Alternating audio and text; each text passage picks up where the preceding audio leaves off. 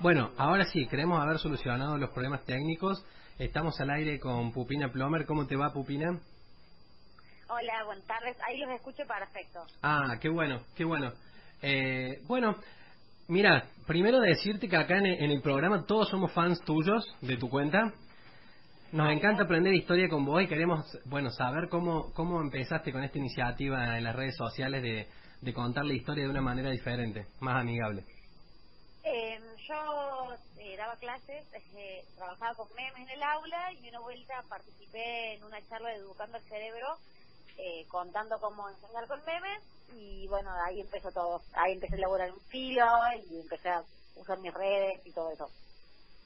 Bueno, bueno, sí, nos encanta. Vos sabés que eh, nosotros te hemos llamado porque habíamos visto eh, el video tuyo con motivo del Día de la Independencia y la injerencia de, la, de las mujeres en toda esa, en esa gesta patriótica. Queríamos que, nos cuentes un poco eh, tu mirada acerca de ese, de ese acontecimiento histórico. Eh, bueno, es como muy loco porque siempre se enseñó que el 9 de julio fue un proceso protagonizado por hombres y recién hace, 15 años se empezó a nombrar a Juana Zurduy, pero como la única mujer en todo el proceso.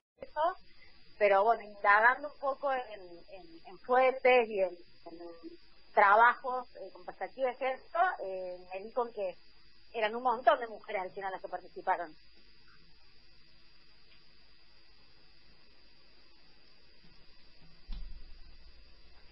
Eh, mira, oh, Pupina, te habla Leandro. Yo te quería hacer una, una consulta. Como bien dijo Juan Ignacio, acá todos somos fans de tu, de tu Instagram y de la forma en que está dando historia. A mí particularmente siempre me, llamó mucho la atención.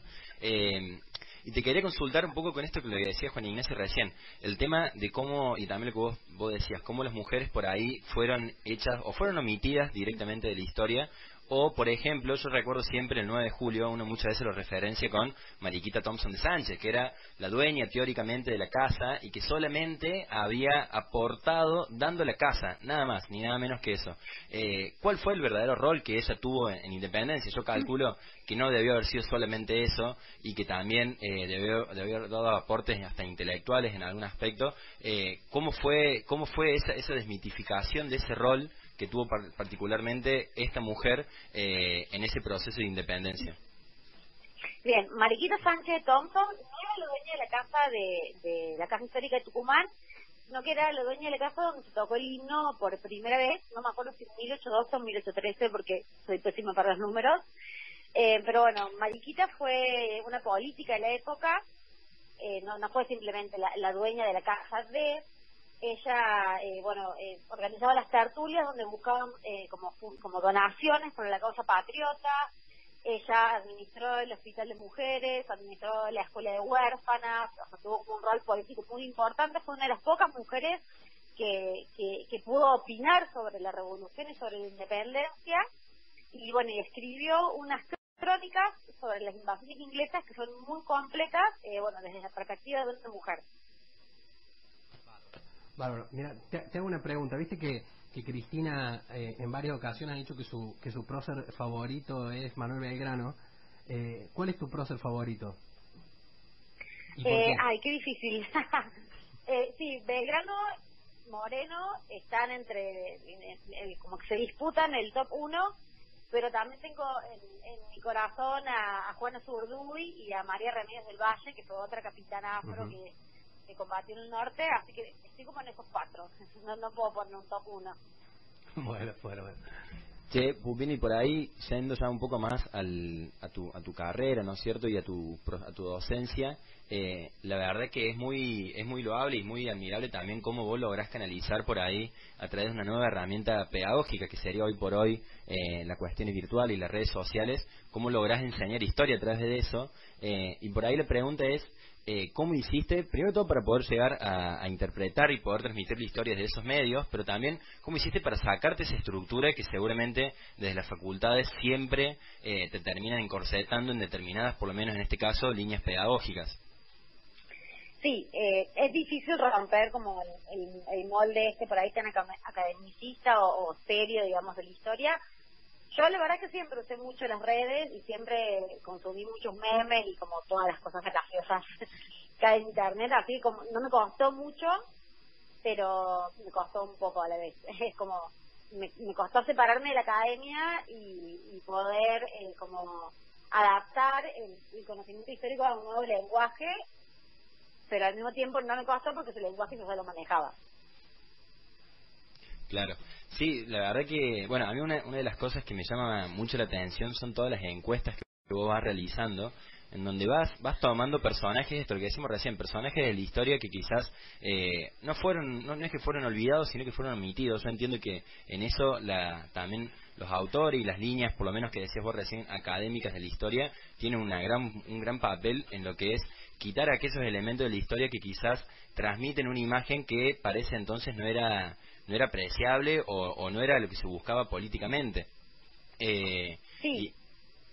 Y en ese sentido me parece que las principales víctimas de eso, eh, también porque en gran parte de la historia, creo que en, su totalidad la historia eh, la, escribieron los hombres y claramente ahí también el machismo tiene una gran injerencia en que las principales víctimas de esto, más allá de algunos, de algunos hombres o algunos personajes que quizás también se los podría sumar, eh, me parece que con las mujeres particularmente fue en donde más se vio. Sí, a ver, es como que el, el relato de las mujeres y de todos otros grupos silenciados como las personas esclavizadas, los sectores empobrecidos, los grupos indígenas, eh, está, nada más que, bueno, nunca hubo intención de recuperar su voz, porque, eh, o sea, la, historia elige qué recordar y también elige qué omitir o qué olvidar, y sí, en una, en una construcción de conocimiento histórico súper machista, se eligió no, no reconocer a mujeres, a afros, a sectores empobrecidos, indígenas, etcétera, Claro, claro, claro. Mira, retomando lo que lo que vos decías recién cuando te preguntábamos cuáles eran tus tus próceres favoritos, eh, ayer se cumplieron 240 años del, nacimiento de Juana Zurduy. ¿Por qué, por qué hay que, o sea, qué, qué, tenemos que rescatar de, Juana Zurduy? O sea, ¿cómo la, traemos a la, a la memoria? Eh, Juana Zurduy fue una de las pocas mujeres que, que pudo liderar un, un ejército, un batallón, digamos, no sé cómo se le dice al grupo de, militares, eh, y eso le costó como el doble que a cualquier hombre, digamos, porque ella, además de, de, ser mujer, era mujer con ascendencia indígena, o sea, como que cargaba como con un doble, como con un, doble peso para, para ser juzgada, y me parece que lo que hay que rescatar es que la loca le puso el pecho a todo el proceso independentista, perdió a sus hijos, perdió a su marido, pero siguió luchando hasta que le dio el cuerpo. Claro. Eh, y yo, una, una, consulta que por ahí, lo que venimos conversando recién, ¿cuáles son los autores que vos recomendás para que uno pueda leer este, estos otros relatos o donde uno se puede encontrar con estos otros relatos de la historia?